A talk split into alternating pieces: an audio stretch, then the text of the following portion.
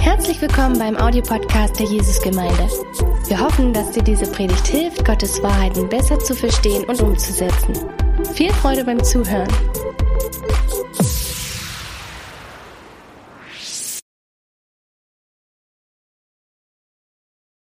Jesus, wir danken dir so sehr, dass ja, für das, was du uns gegeben hast, dass du uns dein Wort gegeben hast. Wir danken dir dafür, dass wir darin forschen und lernen dürfen. Wir danken dir dafür, dass du aber auch nicht nur damals gelebt hast und wir hier so eine Geschichtsbuchstudie machen, wo wir versuchen zu erklären, warum du damals das und das getan hast, sondern wir dürfen wissen, dass du heute noch Wunder tust, dass du heute noch Zeichen tust, dass du heute noch heilst.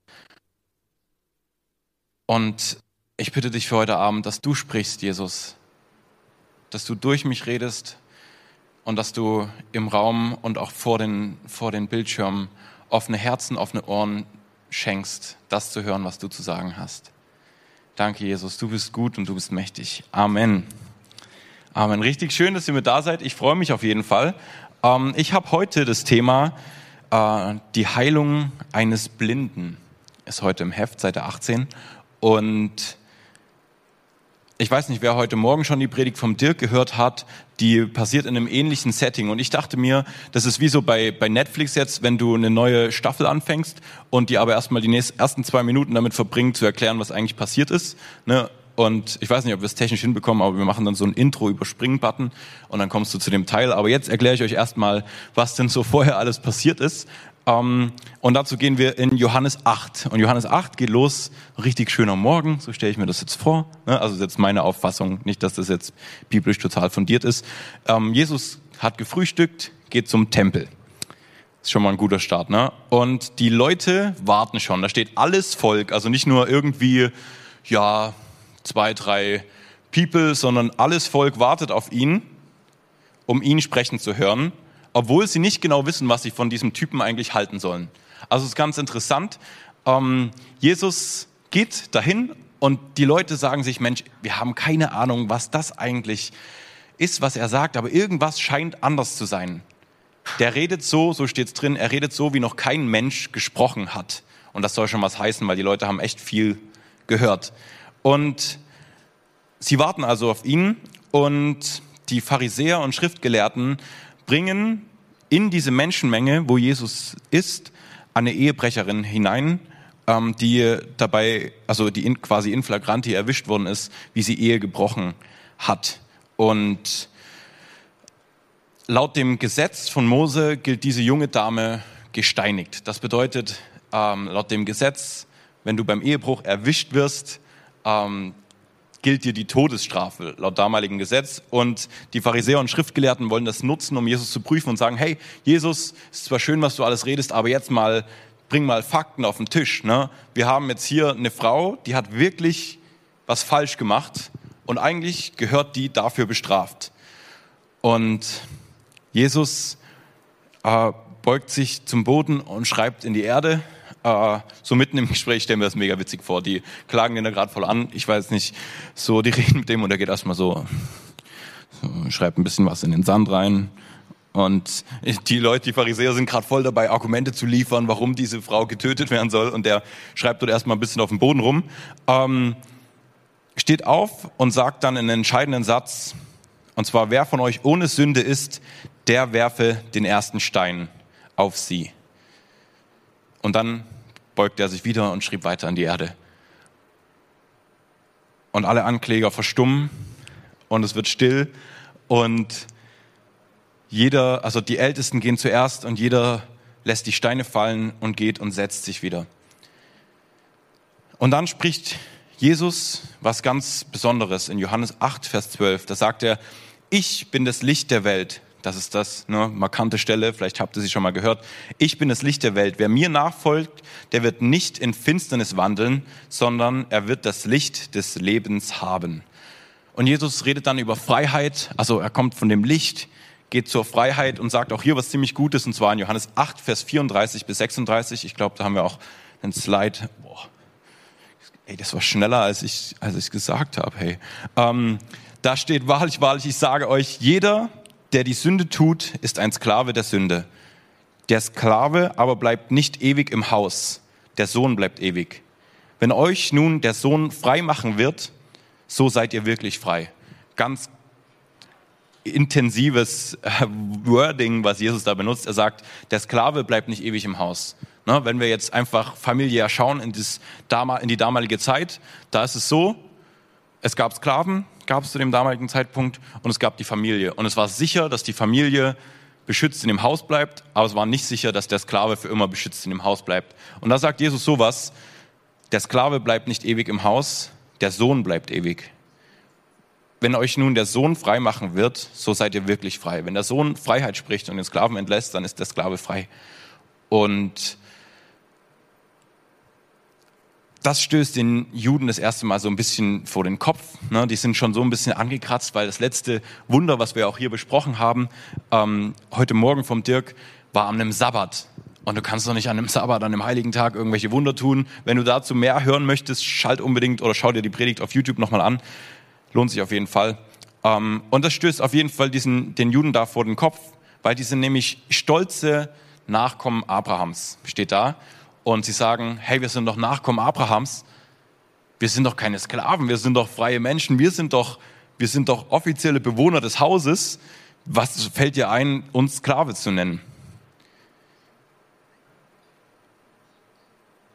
Und die Juden, die steigen dort voll aus, weil dann Jesus auch noch sagt so, hey, er ist der, der über dem Tod steht und wer sein Wort bewahrt, der wird den Tod nicht sehen in Ewigkeit. Das bedeutet, jetzt wissen wir es, wir dürfen das jetzt auch schon verstehen.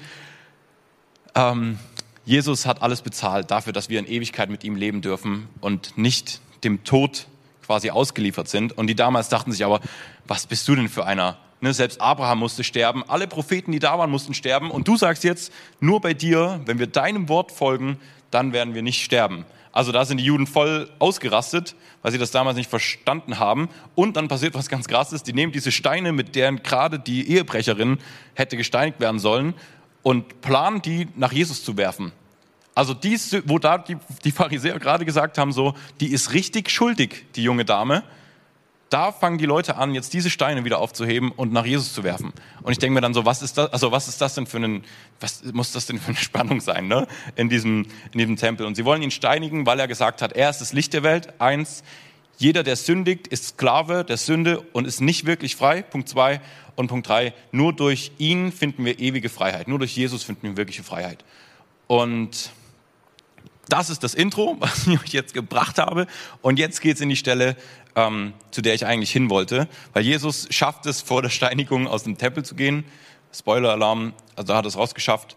Und ähm, hier steigen wir jetzt voll in die Geschichte ein.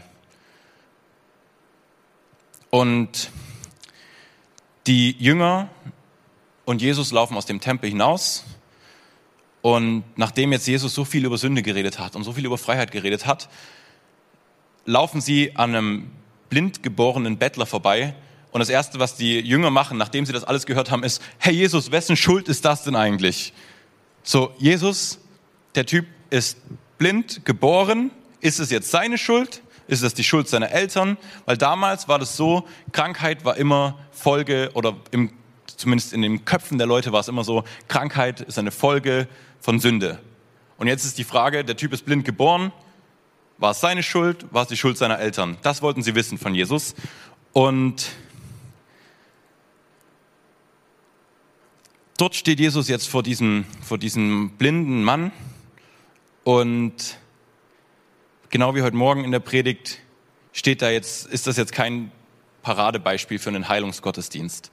Wenn wir jetzt an einen Heilungsgottesdienst denken, denken wir immer so, also wer schon mal bei einem Heilungsgottesdienst war oder schon mal für jemanden, bei, also für Heilung gebetet hat, meistens ist es so, dass es darum geht, dass die Leute auch wirklich das Vertrauen haben, dass Gott Wunder tut und ähm, dann wird so geschaut, hey, äh, kannst, du, kannst du vielleicht was bewegen, was, was du vorher noch nicht bewegt hast und es wird gebetet und es wird ähm, Heilung und es passiert Heilung und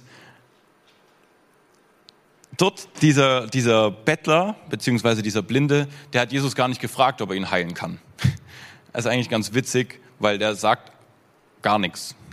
Also, der steht dort und da kommt so eine Meute auf ihn zu und ähm, der sagt überhaupt nichts. Und die Leute meinen so, hey, wessen Schuld ist das? Also ich stelle mir das dann immer aus der Perspektive von dem Blinden vor. Du sitzt da dein Leben lang kurz vorm Tempel und ähm, plötzlich kommt jemand, stellt sich neben dich und sagt, Jesus, wessen Schuld ist, dass er blind ist? So, okay, also, äh, okay, ne, sorry, dass ich geboren bin. Ähm, und Jesus tut trotzdem ein Wunder und das ähm, zeigt uns, dass es scheinbar um viel mehr geht als nur das Wunder. Weil wenn es so ein klassisches Wunder in der Bibel wäre, dann würde da stehen, hey, ähm, Jesus, ich glaube, hilf meinem Unglauben. Jesus, ähm, ich brauche Heilung. Du bist der Messias. Du kannst heilen. Das steht überhaupt nicht. Der Typ sagt gar nichts und Jesus heilt ihn trotzdem.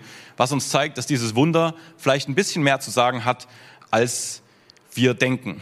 Und dafür habe ich euch, ähm, um die Geschichte ein bisschen äh, zusammenzufassen, drei Punkte mitgebracht. Das sind jetzt drei Punkte, die, die kratzen diese Story nur an. Also wenn ihr Zeit habt, nutzt das. Das sind 41 Verse, da steckt so viel drin, so viel Intensives. Aber ich habe mir gesagt, heute reden wir über drei Punkte. Und der erste Punkt ist, Jesus selbst ist die volle Souveränität Gottes. Das ist ganz bewusst so gewählt. Jesus selbst ist die volle Souveränität Gottes. Und das ist eine Aussage. Was Jesus hier in dieser Story unmissverständlich klar macht, ist, dass weder Krankheit noch Sünde noch Tod noch irgendwelches Gebrechen größere Macht hat als Gott selbst. Und dass es einen souveränen Plan gibt.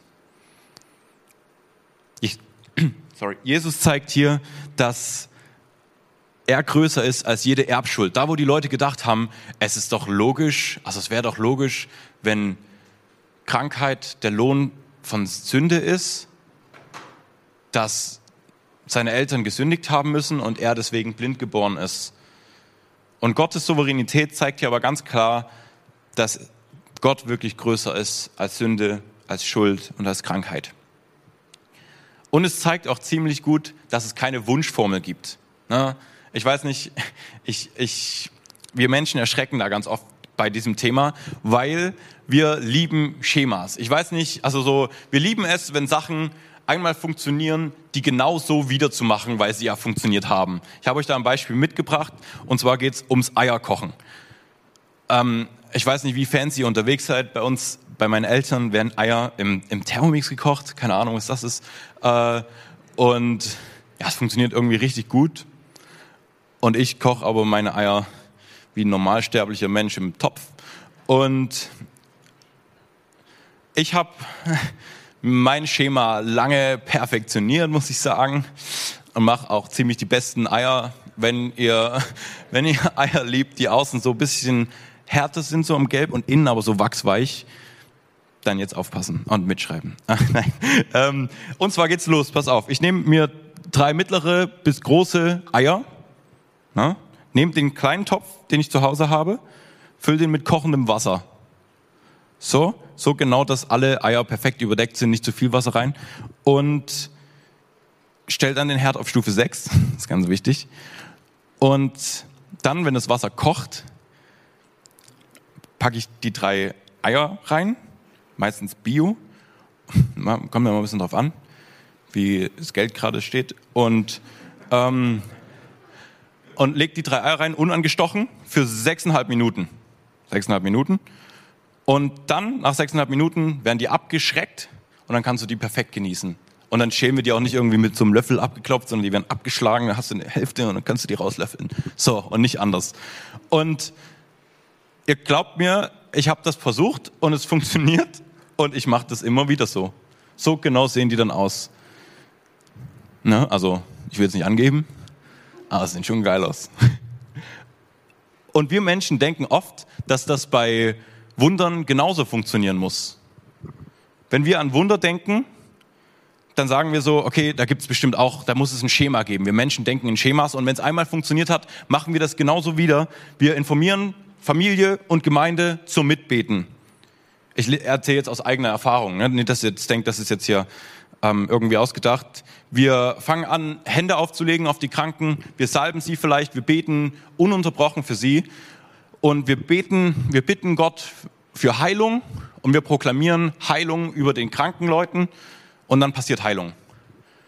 Und ich kann euch erzählen, genau in dieser Reihenfolge ist das passiert. Erst neulich ist bei einer Bekannten von mir der Papa mit einem Herzinfarkt, nee, kein Herzinfarkt, einem Herzstillstand, neben ihr einfach umgekippt. Einfach neben ihr umgekippt, war offiziell tot. Sie musste ihn wiederbeleben, bis der Notarzt kam. Und er wurde in einen komatösen Zustand, keine Ahnung, ob das stimmt, versetzt. Ähm, das Gehirn wurde unterkühlt, um mögliche Nervenschäden zu minimieren. Und die Familie, der wurde ganz klar gesagt, hey, der wird die ersten zwei, drei Nächte safe nicht überleben, sagt jetzt Tschüss. Ähm, es wird wahrscheinlich halt keinen Morgen mehr geben. Und es sind diese Schritte passiert, die, die hier gerade davor standen auf dem Slide. Es wurden einfach Leute informiert. Es hieß, hey, betet mit. Es war, es war egal, ob du Christ bist oder nicht. Es hieß, bete mit. Wir brauchen Heilung. Es muss Heilung passieren. Es wurden jetzt nach Corona-Richtlinien logischerweise Hände ausgestreckt und gebetet. Und ähm, es wurde Heilung proklamiert. Es wurde wirklich in Bitten und Flehen vor Gott gekommen. Und die Kinder von dem, von dem Papa, die haben wirklich, also äh, ich war da mit dabei, ähm, es war wirklich emotional und ziemlich deep, auch für mich, wo ich sage, ich habe eigentlich nicht super viel mit der Family zu tun. Ähm, aber es war so intensiv und zwei Wochen später, der Papa ist aus dem Koma aufgewacht, ah, was ein absolutes Wunder ist, was sogar die Ärzte gesagt haben. Ähm, er wurde, es wurde überlegt, ob er direkt, direkt schon auf eine normale Station verlegt werden kann. Äh, keine Gehirnschäden. Der Körper braucht noch ein bisschen zum Regenerieren. Das Gehirn ist voll da, wo ich sage, what? Also, wenn das kein Wunder ist, ne? Wenn sogar die Ärzte sagen, die ihn für tot erklärt haben, wo es hieß, ja, keine Chance, wir überlegen, ob wir noch das so rausholen, was halt noch gut ist aus dem Menschen. Und gleiches Setting, gleiche Punkte verfolgt, andere Story, andere Gemeinde. Ähm, das gleiche passiert, Brustkrebs, das zweite Mal, wieder Gemeinde informiert, Familie informiert. Alle Leute wurden informiert, es wurde gebetet, es wurde Hände aufgelegt, es wurde gesalbt, ähm, es wurde Heilung proklamiert. Und was passiert? Nichts passiert. Ähm, die Person ist gestorben und hat riesengroße Fragezeichen hinterlassen. Wie kann Gott das zulassen? Wieso hat Gott dort nicht geheilt? Also ihr merkt, scheinbar gibt es nicht diese eine Lösung, wie du Heilung herbei wünschen kannst. Wie du zu Gott gehen kannst und sagen kannst, Gott, wieso heißt du denn nicht? Ich bin doch alle vier Punkte durchgegangen. Gott, wieso heißt du denn nicht? Wir haben doch um Heilung gebeten und wir haben gefleht und wir haben deinen Namen groß gemacht und proklamiert über diese Situation. Und ich muss dir heute ehrlich sagen, ich kann dir nicht sagen, warum Gott nicht geheilt hat. Ich bin nicht Gott und ich verstehe seinen souveränen Plan in meinem kleinen Gehirn auch nicht.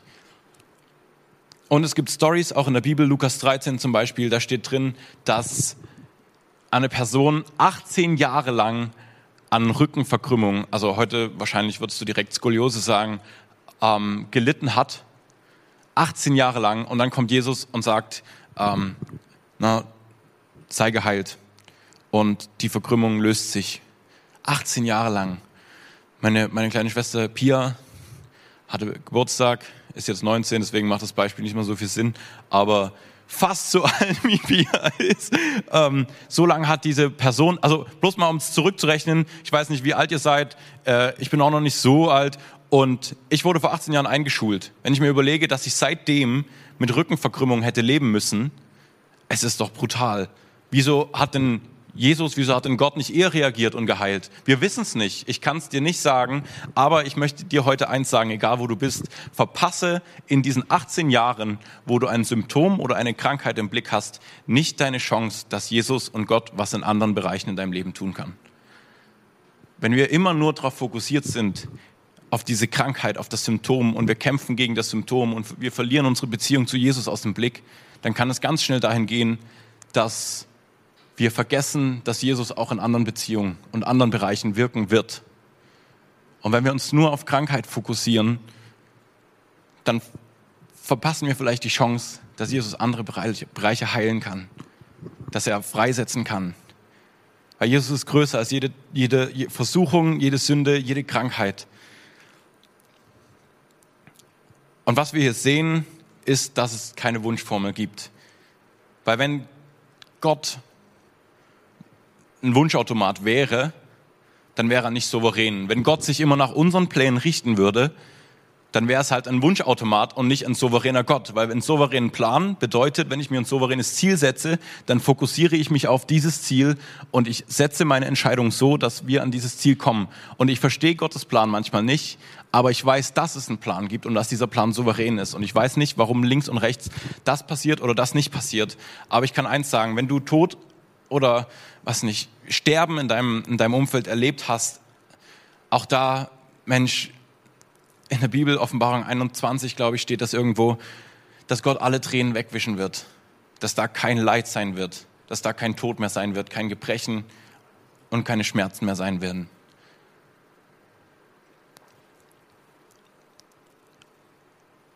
Und jetzt möchte ich euch mal ein bisschen mit reinnehmen, wie dieser Blinde das wohl gesehen haben muss, an dieser Stelle, in dieser Story. Er hört irgendwie wie Leute aus dem Tempel kommen und irgendwer fragt, ist es seine Schuld oder sind seine Eltern dran schuld? Und Jesus sagt dann, hier trägt keiner Schuld, das dient zur Verherrlichung und zum Zeigen der Souveränität Gottes. Und er kniet sich hin, kniet sich wieder hin. Und ich weiß nicht, ob ihr euch das vorstellen könnt, was dann, was dann passiert, aber Jesus spuckt in den Dreck. Und als Blinder, ich weiß nicht, ob ihr euch das vorstellen könnt, aber als Blinder, alles, was du hörst, ist so ungefähr, wie der dort in den Dreck spuckt, weil du siehst ja nichts. Du weißt ja nicht, was passiert. Und er spuckt in den Dreck und ähm, ich, habe überlegt, ob ich das, das jetzt richtig hier vormache. Aber ich nehme doch das Wasser, was unter dem Tisch steht.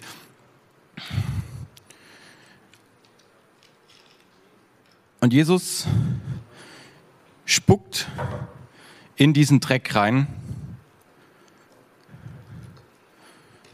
Ich weiß nicht, ob es so ein Fladen war, aber es muss auf jeden Fall, steht da, dass ein Teig, dass es ein Teig entstanden ist. Also das war schon ordentlich. Und er mixt das. Und er nimmt das, so, das war ganz schön viel hier, Mensch, und er schmiert das dem Blinden so aufs Auge, so hier drüber, nimmt noch ein bisschen, noch ein bisschen nach. Und der Blinde hat keine Ahnung, was los ist, ne? Und ich, muss, ich lasse das noch eine Weile und und sagt dann zu diesem Blinden, geh zu diesem Teich und wasch dich. Da steht nirgendwo, dass der Blinde davon geheilt wird. Jesus sagt dann nicht, ähm, geh dahin, wasch dich, du wirst geheilt werden, sondern Jesus, mach ich es nochmal, ich mach's nochmal.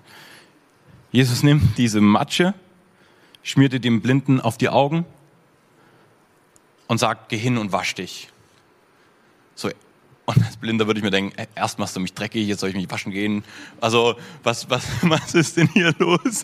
Und er geht hin, wäscht sich und er kam sehend wieder. Was ist das denn für eine, für eine krasse Story?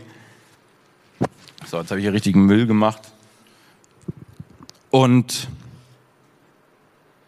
der Blindgeborene ging hin, wusch sich und kam wieder sehend.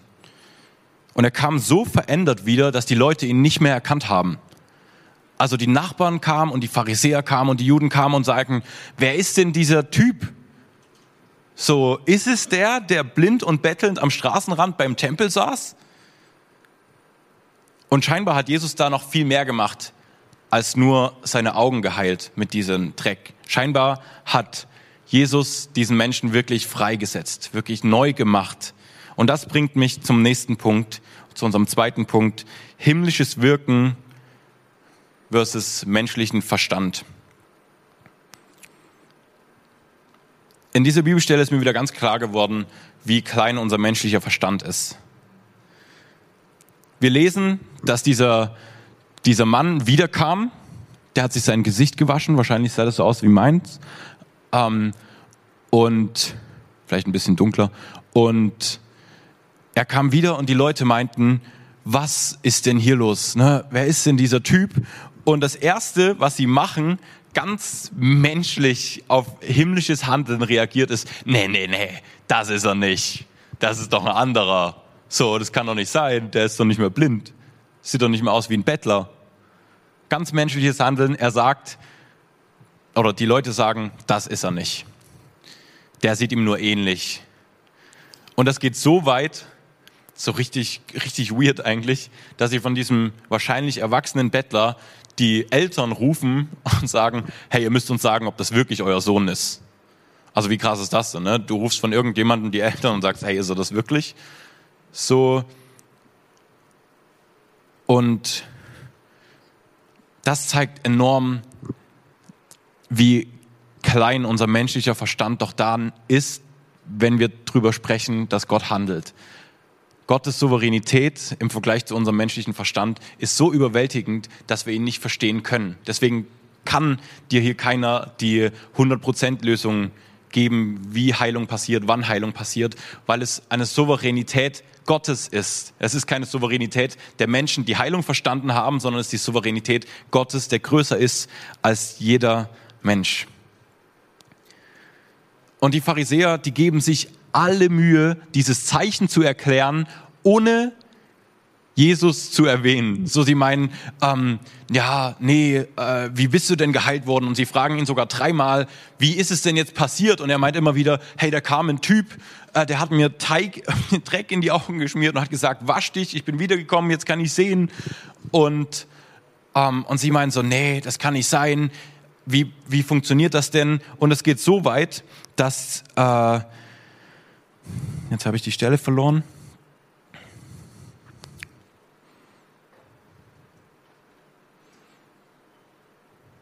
Mhm, mhm. Kleinen Moment.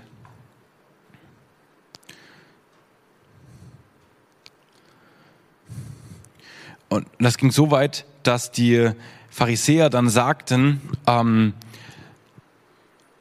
es, es ist doch nicht, also es kann doch nicht sein, dass jemand, der sündig ist, aus Dreck Heilung bringt. Und das ist ganz spannend im damaligen, damaligen Verhältnissen, weil damals, die waren noch alle ein bisschen, bisschen krasser drauf. Da war es zum Beispiel so, dass von, von den Siegern der Olympiaden wurde der Schweiß so abgetupft und eingedost, getuppert, würde man heute sagen. Und ähm, aufgehoben, weil das ein Zeichen von der Souveränität der Götter war. Also man hat damals wirklich den Schweiß von den Siegern aufgehoben, weil man sagte, darin hat sich Gott ja verherrlicht oder einer der Götter ja verherrlicht, weil sonst hätten die nicht gewinnen können. Und den Pharisäern war klar, kein Mensch kann in, diese, in diesen Dreck spucken, irgendwas mit noch was Dreckigerem vermischen und daraus Heilung machen. Das muss eigentlich jemand sein, dem man definitiv zuhören sollte. Das muss eigentlich der Messias sein, weil kein anderer auf dieser Welt kann Dreck mit so viel Heiligkeit übersehen, dass es zum Heilen dient. Und dann passiert noch was ganz Spannendes. Die Pharisäer, die ihn nicht erkannt haben, obwohl er vor dem Tempel lag, obwohl er sein Leben lang da lag und denen zugehört haben, die meinen, nee, also das kann er, das kann er eigentlich wirklich nicht sein. Ähm, und der Bettler sagt dann richtig provokant, könnt ihr auch dann nochmal nachlesen, ähm, ihr könnt es nicht erklären, wie, wie ich geheiligt worden bin. Ähm, warte, ich lese es vor. Hierbei ist es doch wunderbar, dass ihr nicht wisset, woher er ist, woher Jesus ist. Und er hat doch meine Augen aufgetan. Wir wissen aber, dass Gott Sünder nicht hört, sondern jemanden, Gottes, jemanden, der gottesfürchtig ist und seinen Willen tut, den hört er. Von Ewigkeit her ist es nicht erhört, dass jemand die Augen eines Blindgeborenen aufgetan habe.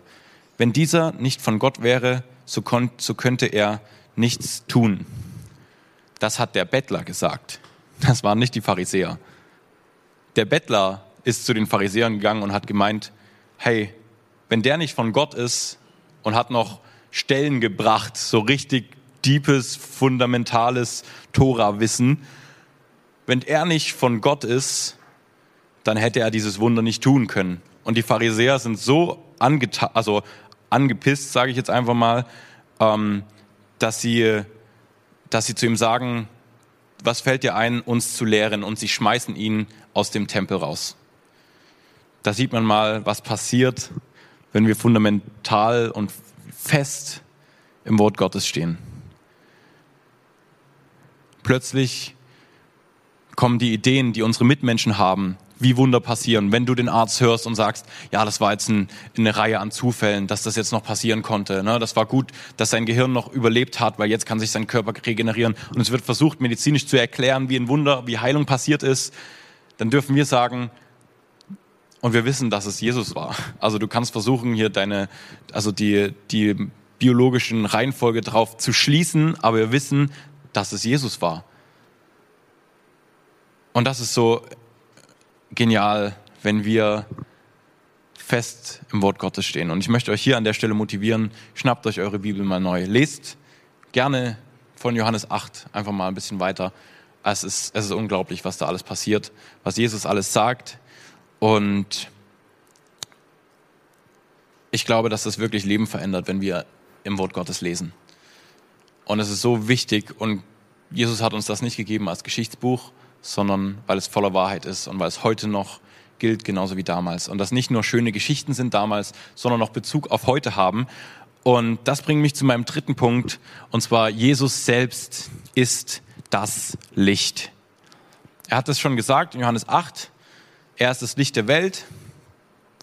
Und ich weiß nicht, wie es euch geht, so als Europäer, wenn wir an Licht denken, weiß ich nicht, was euch für Gedanken kommen. Bei mir ist erstmal so Wärme, Sommermensch. Ne? Können wir ein bisschen, ein bisschen Urlaub machen, wenn es wieder geht. Und ich habe euch drei Bilder mitgebracht aus der, äh, der Nami-Wüste, mein letzter großer Urlaub. Und ähm, genau, das ist die, die Wüste Ey, das war warm und das war hell, du, das glaubt ihr nicht.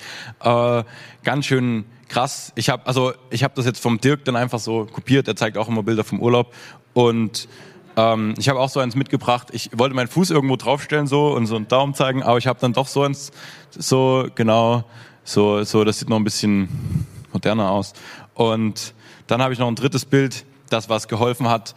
Äh, es war einfach so schön. Ihr glaubt es nicht. Es ist so heiß draußen und du machst dir so einen gekühlten Cider auf in der Wüste. Es hat sich angefühlt wie so einer Werbung. Also ne, so voll verschwitzt. Ah, weißes T-Shirt, du sehnst dich nach einer Quelle und dann kommt irgend so ein, so, also ein Typ mit einer Kühlbox, macht es auf und gibt dir so ein Savannah und sagt, hier. Ne? So, also wir hatten die selber mitgebracht, aber so ungefähr hat es sich angefühlt. Und so habe ich mir Licht vorgestellt, wie Licht passiert. Ne? Es ist schön, es ist hell, es ist warm, wir fühlen uns alle wohl, man fühlt sich sicher, man fühlt sich geborgen. Aber ich möchte euch heute eine wichtige, eine wichtige Sache sagen. Wisst ihr, was Licht tut, bevor es Wärme, bevor es Sicherheit und bevor es Wohlfühlempfinden bringt? Es vertreibt Dunkelheit. Und Dunkelheit ist jetzt immer noch voll hell, ne? aber wenn richtige Dunkelheit ist, dann bringt es schon das kleinste Licht so viel Power, dass plötzlich Sachen gesehen werden können, die in Dunkelheit nicht gesehen werden konnten. Und genauso funktioniert Jesus. Jesus ist, wenn er sagt, er ist das Licht der Welt, geht das nicht unbedingt dahin, dass er sagt, hey, ich bin Wohlfühlatmosphäre, ich bin ähm, so, wie in Sommerurlaub, ich bin wie in ein schönes Strandhotel, sondern da, wo Jesus ist, da vertreibt er Dunkelheit. Und wenn der komplette Raum ausgefüllt ist mit Licht, dann ist dieser Raum voll Licht. Jesus ist da und wenn 100% Licht ist, da ist kein Schatten mehr. Jetzt haben wir hier so ein paar Schatten überall liegen. Das liegt daran, dass wir ähm, dass der Raum nicht voll ausgefüllt ist mit Licht. Aber da, wo 100% Licht ist, da ist kein Schatten mehr. Und das ist ein schönes Beispiel, weil im Johannes, im kompletten Johannesevangelium wird Licht beziehungsweise Dunkelheit immer mit Sünde in Verbindung gebracht. Da, wo Dunkelheit ist, das steht für Sünde. Und da, wo Licht ist, da ist Freiheit von Sünde. Und genau das ist das, was Jesus uns hier sagen möchte. Jesus war frei von jeder Dunkelheit. Jesus hatte selber keinen Schatten, also ne, so jetzt im metaphorischen Sinn gesprochen, weil er 100% Licht war. Und wenn Jesus kommt mit Licht, dann ist da kein Raum für Dunkelheit, da ist da kein Raum für Sünde. Und das will uns dieses Gleichnis eigentlich hier sagen. Jesus öffnet diesem Mann die Augen aus der Dunkelheit heraus, bildlich gesprochen, ins Licht. Jesus befreit diesen Mann, Jesus setzt diesen Mann frei von jeder Dunkelheit. Er wird freigesetzt von jeder Sünde, weshalb die Leute ihn nicht mehr erkennen. Und ich möchte euch die letzte Stelle jetzt noch vorlesen ähm, von dem äh, von diesem Wunder, was hier passiert ist, von dieser Heilung. Das ist in Johannes 9, 35, Vers 41.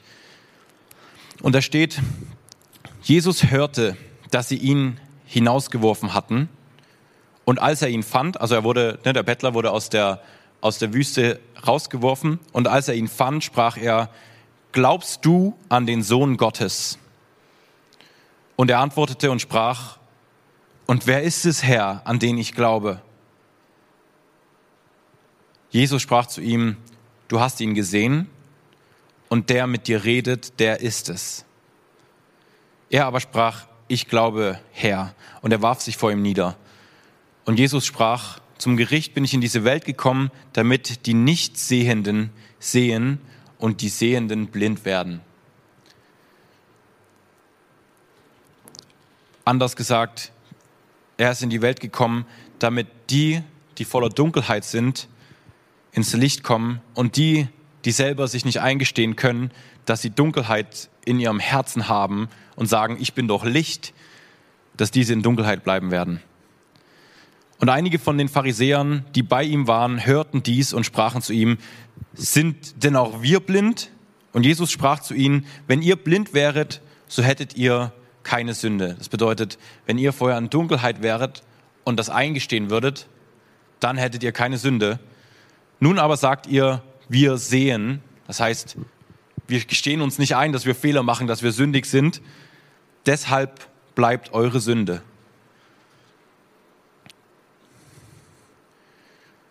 Und wer in der Gegenwart Gottes behaupt, behauptet, ohne Sünde zu sein, der bleibt in dieser Sünde. Und wer sich nicht selber eingestehen kann, dass er voller Sünde ist, der kann auch nicht davon freigesetzt werden. Das ist jetzt mal, also das ist was, was wir Menschen wahrscheinlich verstehen. Wenn du nicht ein, wenn du dir selber nicht eingestehen kannst, dass du das Problem hast, dann wird es dir auch schwerfällen, für das Problem eine Lösung zu finden. Und genauso ist das in diesem Punkt.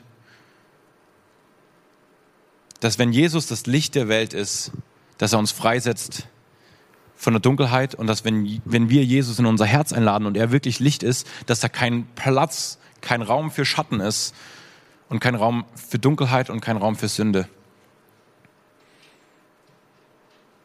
Licht durchbricht die Dunkelheit. Da, wo Licht ist, da muss Dunkelheit weichen. Und wenn Jesus selbst das Licht der Welt ist, dann bedeutet das, und er möchte eine persönliche Beziehung zu jedem von uns haben, dann bedeutet das, dass er uns auch frei machen möchte von Sünde, von Schuld. Genauso wie er den Bettler, den blind geborenen Bettler frei gemacht hat von seiner Krankheit, frei gemacht hat von Schuld. Und ich möchte euch nochmal die Stellen vom Anfang vorlesen aus Johannes 8.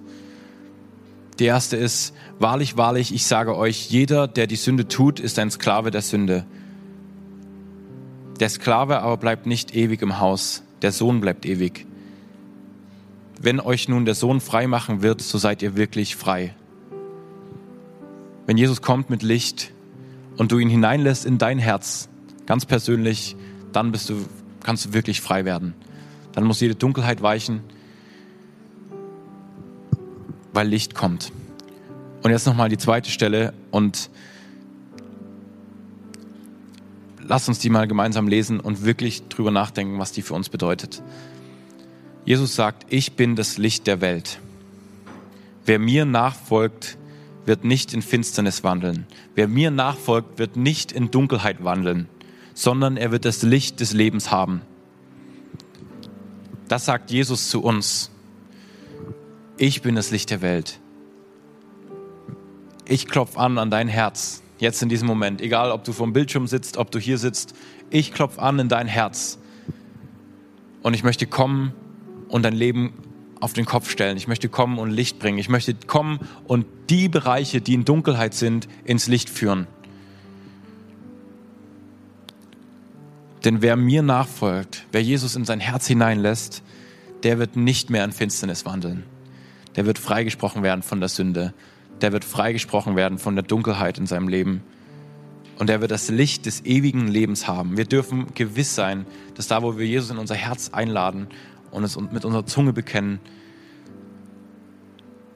dass wir das Licht des Lebens in uns tragen. Wie cool ist das denn, oder? Wir sind Licht des Lebens, wenn wir Jesus in, also in unser Herz eingeladen haben. Zusammenfassend kann man einfach nur sagen, Jesus selbst ist die Überführung von der Sünde. Jesus ist das Gericht über Sünde und die Befreiung von der Sünde. Er ist Licht. Ich sage es nochmal. Jesus selbst ist die Überführung von der Sünde. Er ist das Gericht über die Sünde und die Befreiung von der Sünde. Er selbst ist Licht. Und wenn du dieses Licht in dein Leben hineinlassen willst und möchtest, musst du realisieren, dass es da dunkle Bereiche gibt. Weil wer sich nicht eingestehen kann vor Jesus, dass er ein sündiger Mensch ist, der kann auch Jesus nicht in sein Herz lassen, weil er so voller Dunkelheit ist und er nicht eingestehen kann, dass er einen Fehler gemacht hat. Und wenn du dir das nicht eingestehen kannst, dann wirst du sagen, wieso brauche ich denn Jesus? Aber in dem Moment, wo du sagst, hey, ich möchte diesen Retter, dieses Licht des Lebens kennenlernen, da wirst du realisieren, wie gut er dir tut wie die Bereiche in deinem Leben sich komplett verändern werden und wie einfach so viel Freisetzung und Freiheit passiert, weil wir keine Sklaven mehr sein werden. Keine Sklaven der Sünde, keine Sklaven der Dunkelheit, sondern weil der Sohn uns frei gemacht hat. Und ich weiß nicht, ob du heute hier bist, ob du gerade vor dem Bildschirm sitzt oder hier im Saal bist. Ich möchte dir die Möglichkeit geben, dein Herz ganz neu aufzumachen für dieses Licht. Jesus die Bereiche zu geben, die vielleicht schon eine Weile in Dunkelheit liegen und du sagst, ja, ist okay, Jesus kann alles haben, den Bereich, den lasse ich hinter verschlossener Tür, da kommt kein Licht dran. Ich möchte dich heute motivieren, dass du in diesen Bereichen Licht zulässt, dass du Jesus hinein einlädst, weil er Freisetzung bringen wird, weil er Licht bringen wird. Und es wird Veränderung bringen. Es wird Veränderung bringen in deinem Leben. Vielleicht bist du heute hier und du hast diesen Jesus noch nie persönlich angenommen für dich in deinem Leben. Da möchte ich dir hier und heute die Chance geben, das zu tun. Und vielleicht können wir gemeinsam hier im Saal und vielleicht auch an den Screens einfach unsere Augen schließen, um einen Moment der Privatsphäre zu schaffen für jeden Einzelnen. Weil dieser Moment, der geht jetzt nicht um dich und deinen Nachbarn, auch wenn er vielleicht anderthalb Meter weg sitzt, sondern er geht um dich und deine Beziehung zu Jesus. Und wir wollen jetzt gemeinsam ein Gebet sprechen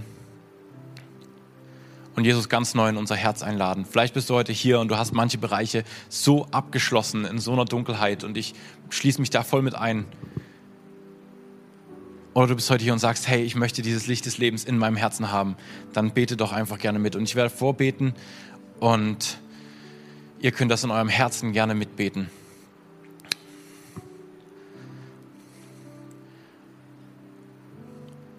Und vielleicht können wir das als Gemeinde einfach zusammen laut beten, weil wir als Einheit mit euch stehen, die das vielleicht zum ersten Mal oder zum wiederholten Mal beten wollen. Herr Jesus, Danke, dass du mich liebst. Danke, dass du für alle Schuld am Kreuz gestorben bist.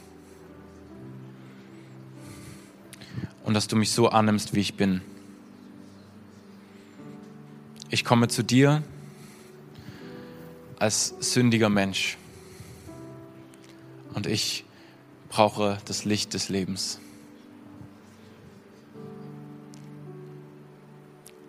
Jesus, komm du in mein Herz. Sei du mein Herr und sei du mein Retter. Ab heute Abend folge ich dir nach für den Rest meines Lebens. Amen.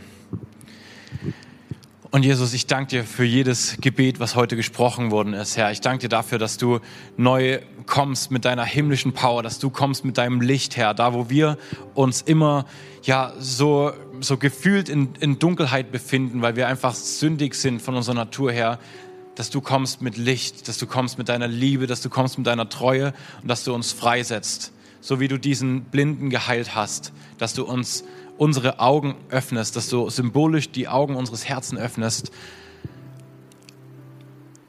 und dass du uns immer wieder zeigst, wie wichtig und wie essentiell dein Licht und dein Leben ist, Herr. Wir sind nichts ohne dich, Herr, und nur durch dich dürfen wir in Ewigkeit mit dem Vater leben. Danke, Jesus, dass du jeden einzelnen Bereich kennst und ausfüllen möchtest mit deiner Souveränität. Amen. Amen.